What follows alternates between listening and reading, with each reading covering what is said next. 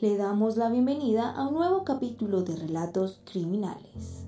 Atroz feminicidio de Norquis en San Bernard. Sumidos en un inmenso dolor y tristeza se encuentran los familiares de Norquis Jacqueline Álvarez, una mujer de 44 años que llegó desde Venezuela hace poco tiempo para reunirse con su pareja sentimental. Un hombre de ese país que le pintó una vida color de rosa, pero que finalmente fue el responsable de cegar su existencia el pasado sábado 21 de enero del 2023.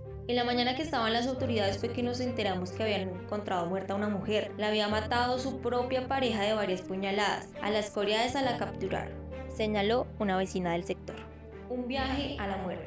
Norquis, una mujer echada para adelante que sacó adelante a sus tres hijos en Venezuela, se vino para Colombia hace tan solo cuatro meses siguiendo lo que le decía el corazón. Pero fue quizás ese mismo amor que sentía que no le permitió ver las alertas que esa decisión le traería. Mi mamá era ayudante de cocina en un restaurante en Maracaibo. El sujeto era de Maracaibo. Ella lo conoció en Colombia porque ellos llevaban tiempo hablándose por Facebook, unos tres meses. Él le pagó los pasajes y ella se fue. Cada vez que yo hablaba con mi mamá, él le quitaba el teléfono. Tenía que saber qué era lo que estábamos hablando, dijo una hija de la víctima que hubo, habló con Valentina, la hija menor de esta nueva víctima de feminicidio en Colombia, quien en medio de su tristeza y con varios kilómetros que la separan del cuerpo de su madre, decidió contarnos los detalles que envuelven este doloroso crimen. Él le pintó un mundo de colores, le ofreció hasta un castillo por así decirlo. A mí me enviaron un mensaje por Facebook y me preguntaron si yo era la hija de Norquis, y cuando le dije que sí, esa persona me contactó por WhatsApp.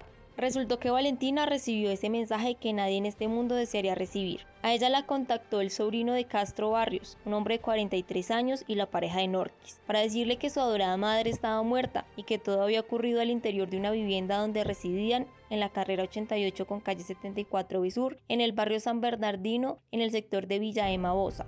No me quería decir lo que había pasado, pero como yo conocía el prontuario de este hombre, presentía lo que había sido. Finalmente me confirmaron que sí, que había estado discutiendo con él y la apuñaló varias veces, contó la joven Akibo. ¿Pero qué fue lo que sucedió? Porque este sujeto acabó con la vida de Norquis. Esos son interrogantes que solamente lo saben la víctima y el victimario. Por el momento se conoció que el sobrino de Castro en horas de la mañana del domingo intentó hablar con su tío, pero al ver que este no le respondía decidió asomarse por la ventana y fue allí cuando notó algo extraño en el lugar. Inmediatamente dio aviso a las autoridades, quienes llegaron al sitio y a través de una ventana alcanzaron a ver el cuerpo de Norquis con un lago hemático a su alrededor. Me cuentan que él no quiso abrir la puerta y cuando la policía entró ya mi mamá estaba desangrada y a él se lo llevaron al hospital porque tenía heridas. A mí me dijeron que todo sucedió como a las 6 de la tarde de ese sábado 21 de enero, porque cuando yo hablé con mi mamá ese día a las 3 y 25 me envió el último mensaje. Yo le respondí a las 6, pero ya no le llegaba. La estuve llamando y no me contestaba, hasta que me dieron la noticia. Según dice, él le partió el teléfono, añadió la hija de la víctima. Cuando los uniformados ingresaron, se encontraron con la mujer que ya no tenía signos vitales y que Barrios presentaba heridas con arma cortopunzante en un brazo y en una pierna. Como no llegó la ambulancia, se trasladó el sujeto hasta el CAMI de Bosa, pero como persona capturada, nos contó un oficial.